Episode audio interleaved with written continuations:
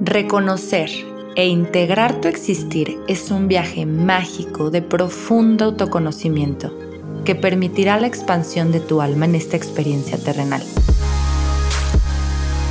Yo soy Samantha García y en este espacio juntas exploraremos el camino a conectar con nuestra feminidad cósmica.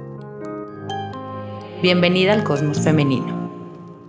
Hola amigos, ¿cómo están? Bienvenidos a este espacio. Estoy muy emocionada por el tema de hoy. Se va a poner bastante bueno. Es un tema bien profundo. Tengo como invitada a Romina Goñi. Ella es psicoterapeuta, es mi psicóloga de hecho. Ella es mi brujita favorita, hermosa, que adoro, que me ha ayudado muchísimo en mi propio camino, en mi historia, aceptar mis heridas, reconocerlas, apapacharlas y pues más que nada sanarlas. Entonces estuvimos platicando y se nos ocurrió, bueno, más bien a ella se le ocurrió hablarnos sobre este despertar de la conciencia humana. Entonces le voy a dar la bienvenida para que la escuchen, la conozcan. Nos va a dejar aquí toda su sabiduría. Por favor, súbanle al volumen. Lo que quiera que estén haciendo, ahorita dense un espacio para ustedes mismos, para conectar con esta información recibirla y empezar a integrarla en todo su ser.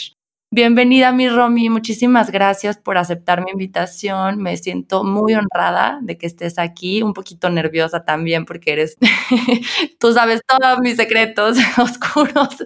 Entonces es como raro, ¿no? Pero, pero muy emocionada, muy contenta y sobre todo muy ansiosa por escucharte hablar sobre este tema tan profundo y tan valioso. Bienvenida. Gracias, Sam. Gracias a todos que nos están escuchando. Yo también muy contenta de estar en este espacio que he visto fluir en el proceso que, que llevas conmigo en terapia. Te he visto fluir en este espacio y honro mucho la oportunidad, la magia, la coincidencia de haber estado juntas, de cruzar nuestros caminos y de que hayas puesto este espacio abierto para mí, abierto para compartir un poquito de lo que ha sido mi caminar. Gracias y me quiero presentar un poquito. Soy psicóloga clínica, estudié mm, en la Ibero.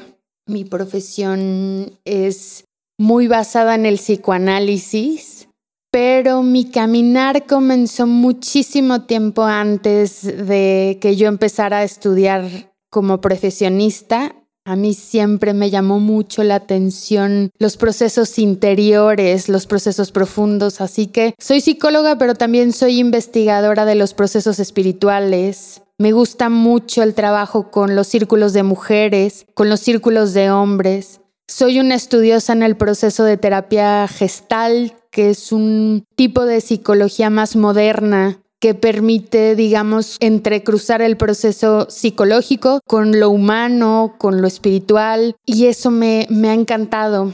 También soy lectora de tarot terapéutico. Me gusta mucho trabajo en el cuerpo, lo psicocorporal. Entonces, digamos que en realidad, ¿quién soy? Pues soy una buscadora, una caminante, una bruja también, como todas las mujeres. Así que, pues contenta. Gracias por este espacio, Sam. Gracias por invitarme. No, mi Romy, ¿sabes qué me encanta de todo tu compartir? Es que justamente estamos en un mundo terrenal donde estamos muy casados con nuestra profesión, ¿no? Sentimos que nuestra profesión es lo que nos define y quién seríamos sin esa profesión. Entonces, todo lo que nos acabas de introducir es realmente todo lo que forma parte de ti como ser humano pero sin olvidar que somos las tres cosas, somos mente, cuerpo, alma y bueno, más bien espíritu y pues bueno, nuestra alma viene a expresarse aquí. Entonces, de la manera en que tú lo haces y cómo compartes todo esto con todos tus pacientes,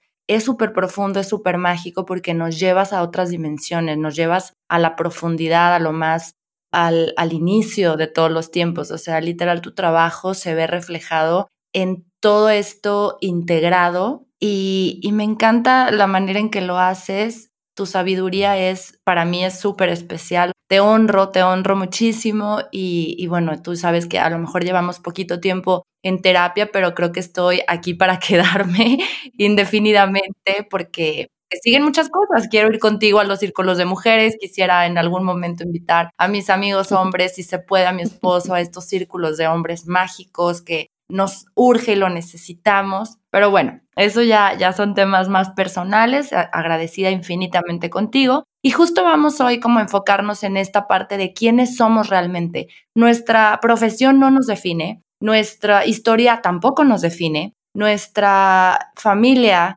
tampoco nos define. Realmente somos seres infinitos, sabiduría pura, tenemos al universo adentro, somos el universo, somos Dios. Y, voy a cederle el micrófono a Romy para que nos hable justamente de esto, empezar por quiénes somos, que es una pregunta, Romy, que yo creo que en estos tiempos nos, las, nos la estamos haciendo cada vez más, más personas y más seguido, como ¿quién soy yo? ¿Quién soy yo sin todas estas máscaras que me he creado desde mi infancia, desde que tengo uso de razón? ¿Quiénes somos? Justo por eso comencé presentándome, Sam, como diciendo, sí hay una parte mía que hace terapia, pero mm, en realidad no es lo único que pongo al servicio cuando, cuando estoy enfrente de alguien compartiendo, digamos, mi medicina. En realidad lo que se pone ahí en medio es todo lo que soy. Y tú preguntas quiénes somos. Yo a lo largo de este caminar me he dado cuenta que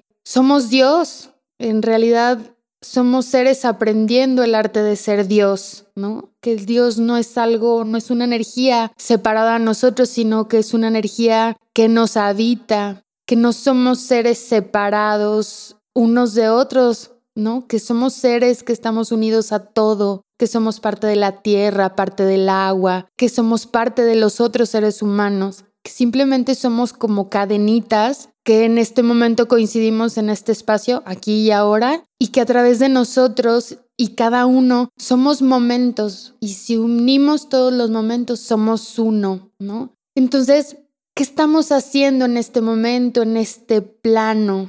Pues estamos despertando justo la conciencia del ser. ¿Quién soy? En realidad, quién soy más allá de lo que me dice la sociedad, quién soy más allá de lo que me dicen mis padres, más allá de lo que me dice la educación, quién soy.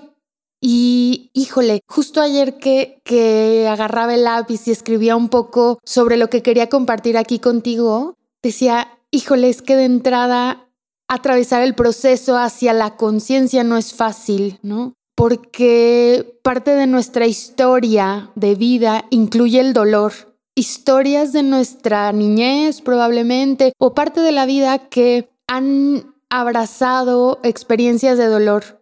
Entonces, el desarrollo de la conciencia implica estar despiertos a lo que me ocurre, estar con los ojos abiertos al mundo de afuera, pero también al mundo de adentro. Y mirar hacia adentro no es sencillo, ¿no? Porque de entrada intuimos, sabemos que mirar hacia adentro puede ser como descender al infierno porque vamos a tocar historias que no siempre son completamente alegres o completamente, eh, digamos, eh, de vibraciones altas, sino que nuestras historias, la de todos los seres humanos, fueron, ninguna fue perfecta. Entonces vamos a atravesar por procesos de dolor. Y a veces es que llevamos tanto dolor que simplemente en el mundo como lo conocemos hoy, que es un mundo súper práctico, el dolor no tiene espacio. No, no, hay espacio para que estés triste, no, no hay espacio para que proceses. En un mundo en donde vivimos tan rápido, no hay espacio para que te des tiempo de ir hacia adentro. Así que mejor permanecemos inconscientes. Mucho de, de lo que nos lleva a permanecer inconscientes es justo el miedo a atravesar el dolor. ¿No? Y el dolor es algo que es parte de nuestra historia, que mm, digamos siempre va a estar ahí porque somos seres sintientes, somos seres que conectamos con todas las emociones, no solamente las, las bonitas y las positivas, también las duales, las que no nos encantan, y que la idea es trascenderlas, es decir, las viviste y luego pues hay que trascenderlas, hay que tomar el aprendizaje, hay que hacer reacomodos, hay que hacer algo con esa historia y no siempre es fácil, ¿no? Yo te hablaba ayer de este podcast sobre el despertar de la conciencia a través del proceso de conocernos a nosotros mismos, a mí, Romina. Mucho del proceso de conocerme a mí misma ha sido a través de la psicoterapia, el conocer sobre todo de dónde vengo, de dónde viene mi historia, de dónde vienen mis raíces, de dónde vienen mis padres, de dónde vienen mis heridas y algo fundamental, quién soy. ¿Quién soy? ¿Cómo es mi historia? ¿Cómo es mi historia que no es perfecta? ¿Dónde están mis heridas? ¿Qué me falta? ¿Qué me sobra? ¿No? Entonces, mucho, mucho, mucho de lo que a mí me ha invitado a trabajar sobre este despertar, que yo creo que todavía me falta mucho, pero sí siento que estoy en el camino, mucho ha sido conocerme y conocerme a través del proceso de la vida, de qué he transitado, por dónde he pasado, por dónde han pasado mis antepasados, ¿no? Entonces, pues así un poquito, Sam. Fíjate, ahora que mencionamos esta, esto de quiénes somos, siempre he querido hacer como un podcast especial de la película del Rey León y de muchas de Disney, porque a lo mejor no sé si la, si la viste, si te acuerdas mucho, pero es una película bastante, bueno, yo como la he interpretado, mi analogía es, es una película bastante aterrizada en el, en este grounding, en el volvernos a enraizar a nuestros a nuestras raíces, o sea, bueno, valga la redundancia, ¿no? Enraizarnos a, de dónde venimos y, y, siempre en constante recordatorio de remember who you are. ¿Te acuerdas cuando Mufasa le dice a Simba, remember who you are? Y toda la película, si hacemos conciencia, más allá, porque lo que nos pusieron en la escuela fue esta doble, los, los mensajes ocultos, ¿no? De que dice sexy, no sé qué. A lo mejor sí, pero también hay muchas películas de Disney que tienen la espiritualidad o esta conciencia justamente de estarnos mandando un mensaje a través de estas animaciones de recordar siempre quiénes somos y, que vive adentro de nosotros, como dices, habita en nosotros este ser superior, la divinidad, eh, Dios en sí mismo y, la manera en que vivimos nuestra vida en la tierra pues es a lo mejor eh, por medio, somos el canal, ¿no? Nuestro cuerpo es el vehículo y somos un canal donde nuestras experiencias nos van a traer evolución y crecimiento, eh, pero no, no nos define como tal, sino que siempre está ahí la oportunidad de ir hacia adelante, de crecer, de evolucionar y siempre desde esta conciencia, o sea, desde esta conciencia que todo lo que hagamos en nuestra vida sea en plena presencia, sea en este autoconocimiento profundo de quién soy yo, qué me ha traído hasta aquí, cómo puedo utilizar esa historia o esas heridas hoy a mi favor,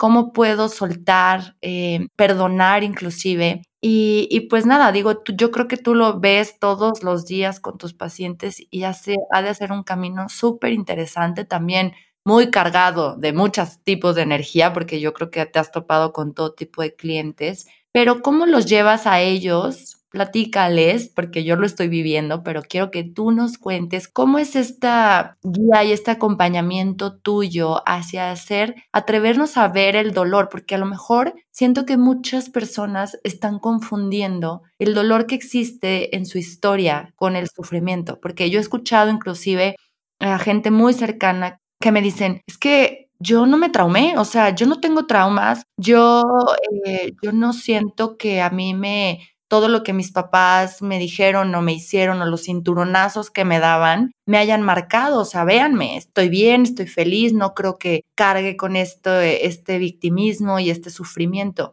Y yo creo que es importante saber reconocer cuántos tipos o cuáles, cuántos niveles de traumas hay y que el dolor es muy diferente al sufrimiento y al victimismo.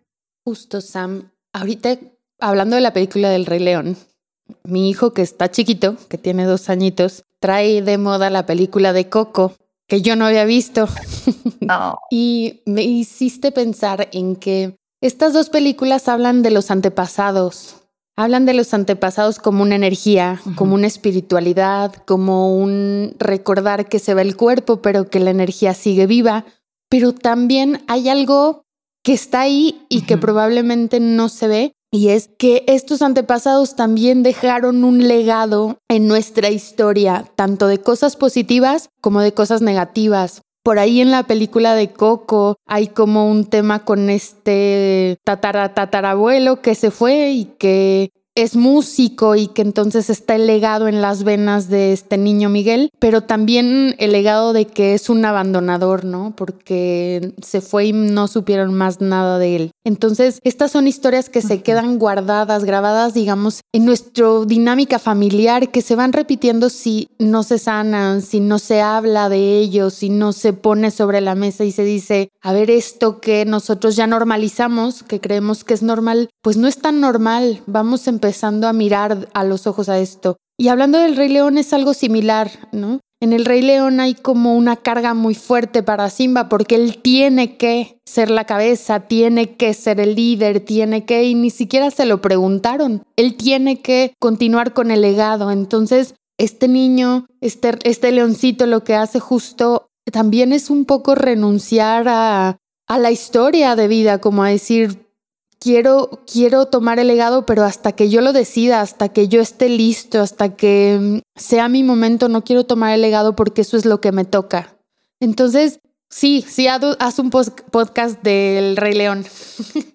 Hay mucho para rascar ahí. Y sobre todo el tema, si lo llevamos a psicoterapia, el tema de los antepasados, muchísimo. Todo lo que venimos cargando en nuestras historias está ahí es, digamos, una genética emocional y, si no la desmenuzamos en algún momento en nuestra vida, nos va a hacer mella tarde o temprano, aunque no nos queramos dar cuenta, aunque sigamos queriendo permanecer dormidos. Hablando del dolor, me preguntabas, ¿no? Yo he escuchado ahorita que me preguntas, y sí, he tenido diversos pacientes y es padrísimo, es padrísimo ver que cada corazón, cada espíritu, cada cabeza es un mundo y lo, lo viven y vivimos la historia distinto. Entonces, de pronto me, me encuentro, no en terapia, como en algún lugar donde, en alguna reunión social donde escucho decir, pero ¿para qué le rascas? Ya pasó, ya pasó, ya lo superaste, ya no le rasques, ¿para qué vuelves a sufrir? Yo creo que en la vida hay dos tipos de dolores, ¿no? Hay un dolor inútil que sí existe, un dolor en donde te quedas guardado en el drama y hay un dolor que sirve, hay un dolor que es fructífero, hay un dolor que viene de las pérdidas, de las muertes, de cosas que te simbran tan fuerte que generalmente son despertadores de conciencia. Hay como una transformación profunda cuando se pasa por una pena muy grande. Y de pronto, ¿cómo pasar por esta pena, estos dolores, ¿Cómo hacer proceso ante esto, no? Uno es que nuestra cabeza quiere hacer todo lo posible por no sufrir, entonces de pronto comenzamos a llenar ese dolor, porque el dolor generalmente hace vacío, genera vacío en nosotros, entonces empezamos a querer llenarlo con lo que sea, con comida, con experiencias, con adrenalina, con compras, con trabajo, con drogas, con alcohol. Y nos perdemos la oportunidad de que ese dolor sea nuestro maestro y nos ayude a atravesar un cambio profundo. De entrada te vas a dar cuenta, nos vamos a dar cuenta, Samantha, que como sociedad vivimos en una sociedad que no fomenta el amor a nosotros mismos. Entonces, de pronto somos muy tiranos con nosotros mismos que, llevamos una mala relación con nosotros mismos, que no nos damos espacio, no nos escuchamos para decir, híjole, la estoy pasando muy mal, ¿qué necesito? Necesito descanso, necesito hoy parar, necesito un abrazo, necesito hablar de lo que estoy sintiendo vivimos en una cultura que no, que no privilegia esto, ¿no? Al contrario, que te dice, ya levántate porque no hay tiempo de estar llorando, levántate porque el mundo de la productividad te está llamando y no te puedes quedar sentado ahí a llorar. Entonces, parte de trascender el dolor es ser conscientes de nosotros mismos, ser conscientes de nuestra existencia, saber que existimos, saber que somos seres que pasamos por profundos procesos de amor, de desesperanza, de esperanza, de alegría, pero también de dolor. Y que empecemos a comenzar a ser conscientes con parar de llenar los vacíos, dejar de ser esclavos también de la, de la fuerza de producción que está fuera, de afuera, porque esta fuerza de producción que te dice trabaja, no pares, es deshumanizante. De pronto nos hace olvidarnos también de nosotros. Perdemos, comenzamos a perder el sentido de vivir porque estamos tanto en la razón, tanto en la cabeza, tanto en la ciencia, que nos vamos olvidando de la sabiduría. Comenzamos a amar la ciencia, pero olvidamos esto que tanto favorecía a nuestros antepasados, que era la sabiduría, la sabiduría. Y la sabiduría viene poco del concepto y mucho del vivir, mucho de lo que está allá afuera y de poner en práctica lo que sabemos. Entonces vamos olvidándonos de estos, nos vamos llenando, como decía un maestro que tuve en algún momento, nos vamos haciendo sacos de información. Sabemos que el despertar de conciencia está, sabemos que es padrísimo, la nueva era, que estamos en el cambio, pero lo sabemos. ¿Cómo vivimos esto? Cuando seguimos metidos en un tipo de educación que no favorece la conexión con uno mismo. Digamos que la educación lo que satisface mucho es em, que la sociedad siga como está, que es dormida. La educación en las escuelas está diseñada, la mayoría, para que sigamos repitiendo patrones, para que seamos igualitos a nuestros papás. Se dice que, que hay una excusa que es la de transmitir valores, pero en realidad no se transmiten valores, simplemente se transmiten los conocimientos obsoletos que, que, se han venido pasando de generación en generación y que tienen que ver mucho más con la ciencia que con la vida. Yo veo muchos chavos ahorita, Samantha, en, sesión, en terapia, que no quieren estudiar y muchos papás enojados, pero sobre todo temerosos con, con estos chavos que ya no quieren estudiar y comienzan a alarmarse, alarmarse sus padres pensando, ¿será que ya no van a hacer nada en su vida? ¿Será que no van a ser nunca productivos? Cuando en realidad lo que lo que está pasando con la sociedad, con los seres humanos es que están descontentos porque no están completos, ya no ya no están dispuestos a seguir almacenando información en su cabeza y a no contactar con el corazón. Justo he estado tocando temas de, de esto de los sistemas educativos o el sistema educativo ya obsoleto, como lo dices. Y, y, sí, estoy a favor, o sea, estoy de acuerdo contigo en que eh, este tipo de sistema tradicional se enfoca nada más y exclusivamente en la mente. Cuando volvemos a lo que dijimos en un principio, somos más que mente, somos un corazón, o somos mente y somos espíritu, o sea, somos emociones, eh, mente, espíritu, estamos, lo somos todo, entonces no habría por qué separar. Existen otros sistemas educativos ahorita más nuevos que justo te llevan a la experiencia del vivir y a cómo aprendes desde el vivir. O sea, de incorporar eh, esta experiencia, tú hacer todo para, para que se te quede de verdad grabado y no nada más obtengas un conocimiento, sino precisamente como tú lo decías, obtengas la sabiduría de la vida, que esta sabiduría te la da las plantas, te la da la montaña, te la da el mar, te la da tu relación con la naturaleza, tu relación con tu cuerpo, tu relación con, con tu ser.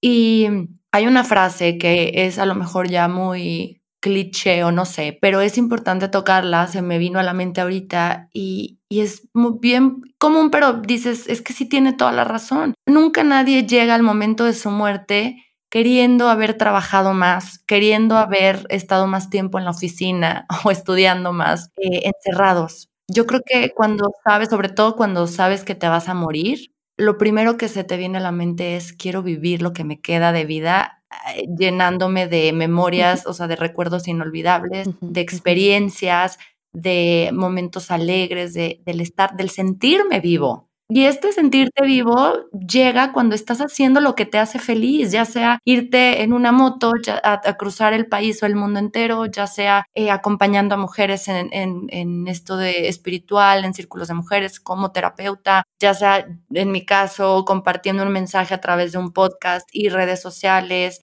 un, producto eh, consciente justamente. Si me explico, o sea, es como es la forma que a ti te guste vivir y cada quien, y yo creo que como padres nos sorprenderíamos, tomando el ejemplo que tú nos diste de lo que estás viendo en terapia, nos sorprenderíamos si dejáramos a nuestros hijos ser libres, ser autodidactas y encontrar lo que les apasione y cómo ellos encontrarían la manera de, de salir al mundo a, vivir y aparte no sufrir de, dinero, pues, o sea, de la parte económica, ¿no? O sea, cuando haces lo que te gusta, inevitablemente llega y se, ve reflejado en lo material, en, en, que puedes vivir de esto. Es una energía, al final de cuentas, el dinero y es una transacción energética y recibes y das y todo se va acomodando, todo se va dando. Entonces, Pues yo tengo mucha fe en que este momento, más del saber, como dices, de lo que viene, lo empecemos a vivir, lo empecemos, empecemos a animar a dar este primer paso, que es el camino al autoconocimiento y a redescubrir o a recordar quiénes somos y empezar a vivirlo. Sí, justo, Sam, porque, a ver, yo donde creo que está el problema más grande justo es en la universidad, en en estos caminos en donde vas a lanzar a la vida al, chavo y el chavo dice, los modelos universitarios están obsoletos y el padre dice, sí, pero no te quiero en la casa sin hacer nada. El padre a través de sus miedos, ¿no? Porque lo real es que en este momento no hay otra, digamos, no hay otra opción para los chavos. Si tú me preguntas cuál opción, pues vivir, viajar, este, ya hay muchas maneras de estudiar en línea, pero todo esto no sé tú con tus papás, Sam, pero yo lo veo con los míos. Les cuesta todavía trabajo a mis padres escuchar esta nueva forma de aprender. ¿Cómo que vas a aprender a través de la computadora? ¿O cómo que ya no vas a ir a la universidad si este es el legado que yo te puedo dejar? Digamos, eh, el que los padres que viven vienen de otra generación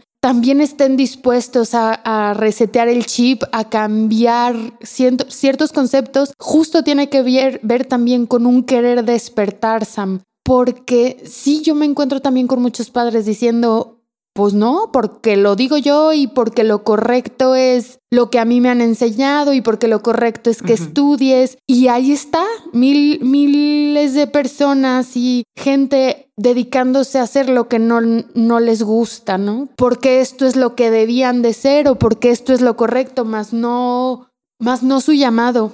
Y entonces Sí, pero también por eso hay tanta rebeldía en los hijos. Claro. No logran conectar con sus papás y están en esta búsqueda propia de su verdad, de su propia verdad. Eh, y, si, si, los padres no sabemos conectar con nuestros hijos, se rompe la relación, se rompe el vínculo y ellos a final de cuentas podrás manipularlos, podrás sostenerlos ah, eh, bajo tu cuidado un rato, pero va a llegar tarde o temprano el momento en que ellos decidan irse. Y yo creo que ningún papá nos va a gustar tener esa experiencia en el que nuestros hijos se van enojados con nosotros o desconectados de nosotros o no queriendo saber nada de nosotros. Es, es todo lo contrario a lo que a lo que ellos quieren, porque ellos lo hacen porque se preocupan y porque tienen otro chip, como lo dices, pero sí sí espero y creo y siento y tengo fe en que este despertar de la conciencia del ser humano viene a aplicar a todos. O sea, creo que es un momento de renacimiento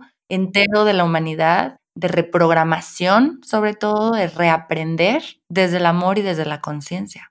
Justo, Sam, eso pienso que estos tiempos de COVID, que yo digo bendito COVID, em, tal vez no muchos estén de acuerdo, pero bendito maestro, que nos pone de frente la necesidad del despertar, la necesidad del, de, enfrentarnos con nuestro propio ego y decir, híjole, tal vez como he venido caminando ya no es funcional. Tal vez necesito hacer ciertos cambios como humanidad, como seres individuales, como colectivo. Entonces, replantearnos una nueva manera de estar en este mundo porque el mundo ya apareció y dijo, hey, ojo, yo también soy un ser vibrante, sintiente, que necesita conciencia y cuidado. Y ahorita hablabas de los hijos, ¿no? Decías, el conocer a los hijos, el permitirte conocer a los hijos, pero Sam, venimos desgraciadamente de un momento en donde las personas no se conocen a sí mismas. ¿Cómo vas a conocer a tus hijos? Entonces, conocerte a ti mismo es ser valiente, tener la valentía de atravesar, a mirar quién eres, desde tu luz, que es padrísimo, pero desde la parte difícil también, que es desde tus sombras. Te lo decía desde un principio, desde el infierno también, desde el infierno que has vivido, pero también desde el infierno que has hecho vivir. Y que estas cosas no es que desaparecen como por arte de magia, ¿no? No es que ya me di cuenta que soy, digamos, controladora o manipuladora y entonces esto va a desaparecer. Puta, no, es, chin, esto está en mí. ¿Cómo abrazo que esto soy? ¿Cómo me pongo en paz con esto que soy, cómo alimento esta parte que ya está ahí, que tal vez nunca se vaya a ir, pero que necesito hacer la conciencia porque si no, entonces voy a estar fregando a los que me rodean a través del control y la manipulación, ¿no? O a través...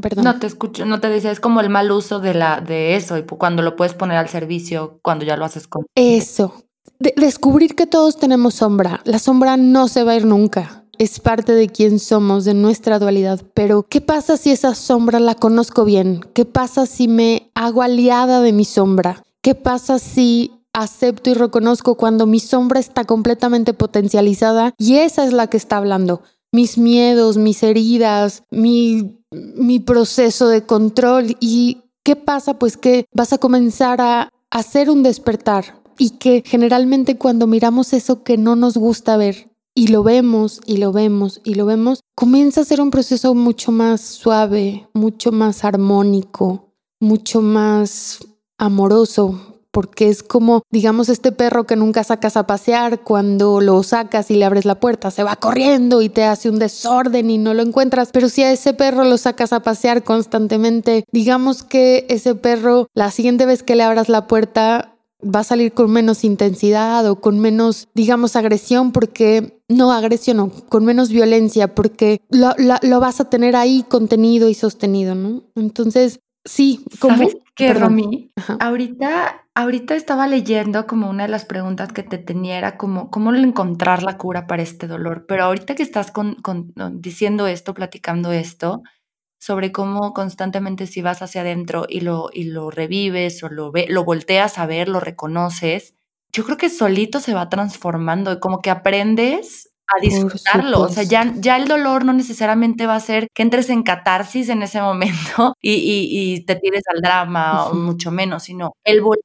Ahí es cuando se transforma en el dolor útil. Ajá, como el voltear a ver historia te hace compasivo, te, hace ser compasivo contigo y con ese dolor y abrazarte tan, tan incondicionalmente, tan rico de decir, aquí estoy para ti, o sea, de mi yo adulto a mi yo niño interior o niño en ese tiempo, reconozco que siguen esas heridas, pero se empiezan a transformar porque las empiezas a tocar como con mucha suavidad, lo que estabas diciendo ahorita, y, y como que ya no es necesariamente el sufrimiento, sino que al revés, como que se transforma en amor incondicional y en amor puro. Y pasa algo hermosísimo, Sam, que cuando aprendes a hacer eso contigo, aprendes a abrazar contigo mismo esta situación, te vuelves también amorosa con el otro.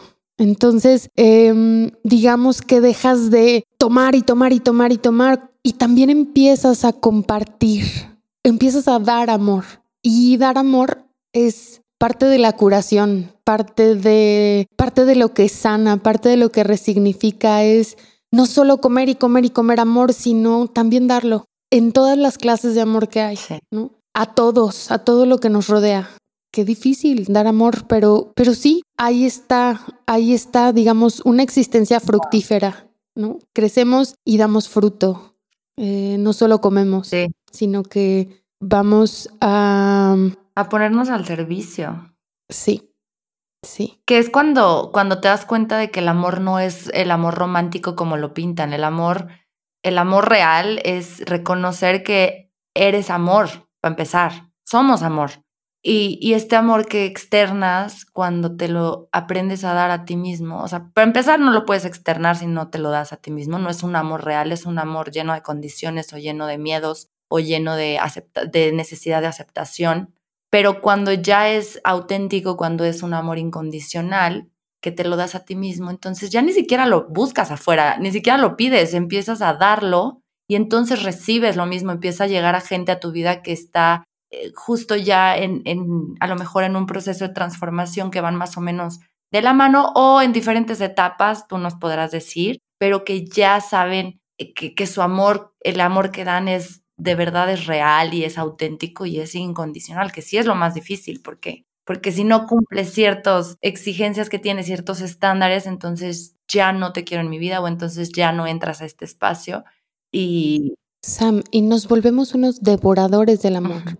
Es decir, nos faltó tanto, en nuestra historia nos faltó tanto, entonces lo que hacemos es devorar amor comer y comer y comer y comer y comer y comer y comer amor. Y bueno, sí te doy un poco, pero yo sigo comiendo y comiendo y comiendo y esto no para nunca porque no, no se llena el fondo.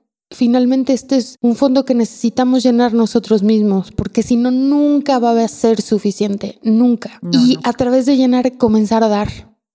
¿Sabes? Es me lleno y doy.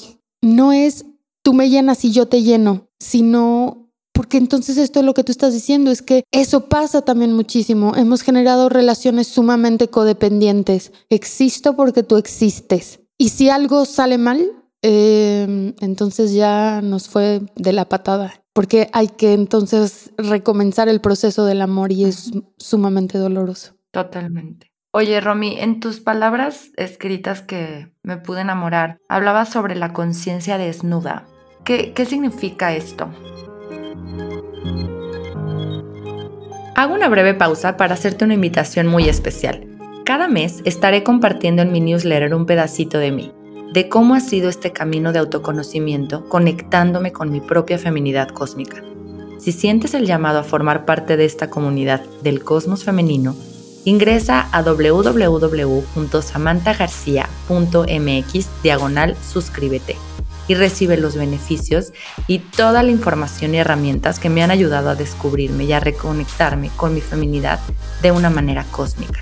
Sé la primera en enterarte de todas las sorpresas que vienen próximamente en Samantha García y lo más padre e importante, recorramos juntas este viaje.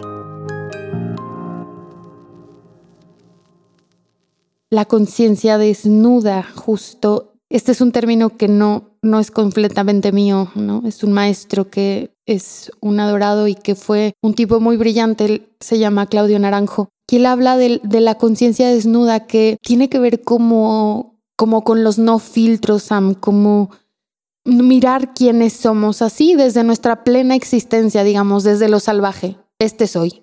Este soy sin tapujos, este soy, este soy sin, sin, sin decoradores, y, para poder estar en esta conciencia desnuda, primero necesitamos, como te decía hace rato, saber que existimos, dejar de estar llenando huecos con el afuera y mirar hacia adentro, dejar de estar en, en esta producción que nos deshumaniza tanto, ¿no? Eh, es digamos, una práctica, la conciencia desnuda es una práctica de ir hacia adentro y cacharnos todo el tiempo en dónde estamos, en dónde está nuestro corazón. Siempre que alguien llega a mi consultorio, tal vez ya no lo hago tanto, eh, pero siempre la primera pregunta que hago cuando entra alguien a mi espacio es preguntar cómo está tu corazón. Y es chistosísimo, Sam. La gente se saca de onda muchísimo porque estamos muy acostumbrados a contestar cómo estás y la respuesta automática es bien, ¿no? Pero cuando te preguntan cómo está tu corazón, híjole, ya no puedo, digamos, distraer la atención hacia otro lado y ya no puedo contestar el bien, porque entonces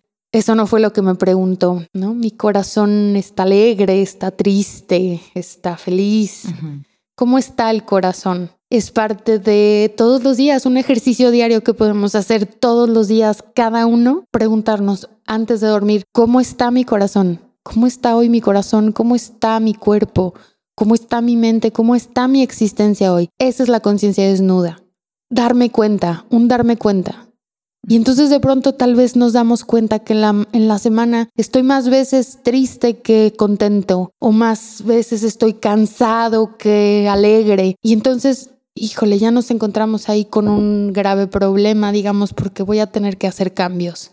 Si estoy tan cansada toda la semana, algo tengo que hacer, porque entonces la culpa no está afuera, está adentro. ¿Qué estoy necesitando para dejar de tratarme como un producto y empezar a humanizarme? Esa es la conciencia desnuda. Que yo creo que es lo más difícil de este camino, de este proceso. A lo mejor eh, le tenemos como miedo al dolor, pero también le tenemos más bien, siento que, que evitamos el hacer cambios y el, y el pasar por este proceso incómodo de, pues sí, de empezar a hacer cambios y empezarte a ser responsable de tu vida. Tengo una maestra hermosísima que hace unas sesiones estando con ella le decía, híjole, ¿por qué, por qué pasa esto? ¿Por qué existe el chisme? ¿Por qué en las mesas a veces sociales se pone en medio a alguien que no está y se hace pedacitos? ¿Por qué hacer trabajo eh, como estos donde eh, jalas atención porque de pronto para la gente es como tan incómodo y entonces de pronto se lleva como a la destrucción. Le preguntaba por qué y entonces ella me contestó, eres, es que eres muy idealista, ¿no? Y me decía, no te das cuenta, ¿verdad? Que es más fácil destruir que construir. Es más fácil destruirnos incluso que construirnos, Sam. Es más fácil seguir ahí con la espinita en el pie que irte a quitar, porque irte a quitar pues cuesta, cuesta tiempo, cuesta mm, un proceso de recuperación y hacerte pato con la espina en el pie, pues digamos que no te cuesta, entre comillas. Ajá, te acostumbras, usas mil medios para no darte cuenta y entonces sobrevives con eso así. Entonces, destruir es más fácil que construir, Sam. Por eso de pronto también optamos por no pasar el proceso del conocimiento. ¿Para qué? me hago responsable de lo que estoy viviendo. Mejor le echo la culpa al otro. Sí. ¿No? Cualquier cosa, me robaron, mejor le echo la culpa al otro. No asumo qué parte de ahí pudo haber sido un poco mi responsabilidad, que dejé la bolsa cuando me bajé al Oxxo. Es difícil asumir porque implica construcción. Entonces, también va bien así, ¿no? Es más fácil, mejor culpar al otro, culpar al de afuera. Así no hago proceso. Entonces, sí, tiene que ver con miedo al dolor y tiene que ver con, con una sociedad en la que vivimos donde, pues, de alguna forma estamos muy acostumbrados al placer. Es muy placentero no pasar por el dolor. Entonces, pues, mejor no tomo responsabilidad. Pues desafortunadamente se nos está acabando el tiempo, pero a lo mejor sería muy interesante dejarlos como con que nos digas, Romy, en tu camino, estas transformaciones de las cuales has sido testigo. El gran regalo, que nos cerremos con el gran regalo que trae el despertar de la conciencia, que trae el, el, autoconocimiento y que trae el hacernos responsables de nuestra vida y, justo ya no echarle la culpa ni a la sociedad, ni a mis papás, ni a mi historia inclusive. O sea, esto lo viví, ¿para qué lo viví? Tomar las riendas de mi vida y empezar a hacerme responsable para crear la vida que tú quieres vivir. ¿Cuál sería este gran regalo, mi, mi Romy? Yo creo, Sam, que en un principio puede ser doloroso, puede ser incómodo, pero cuando le entras a este proceso, cuando te pones a mirarte y de pronto te cachas en el proceso interno a veces donde estás haciéndote a ti mismo trampa. Pues sí, de pronto los primeros meses son incómodos y de pronto hay vergüenza y de pronto hay muchas emociones revueltas, pero a la larga el fruto que, trae es crecimiento en todos los aspectos crecimiento en la abundancia, crecimiento en lo personal, crecimiento en las relaciones, crecimiento en la vida, crecimiento en el espíritu. Y el crecimiento es padrísimo porque es evolución. Digamos que es una forma de ensanchar nuestra, nuestra conciencia, nuestra energía, nuestro espíritu y ensancharla es como una especie de plenitud. Digamos que es como un explotar, como una estrella que explota y de pronto ya no es una cosa pequeñita, sino que es una luz completamente radiante. Creo que ese es el fruto, creo que esa es la consecuencia de ir hacia adentro, creo que esa es la consecuencia del despertar, el crecimiento.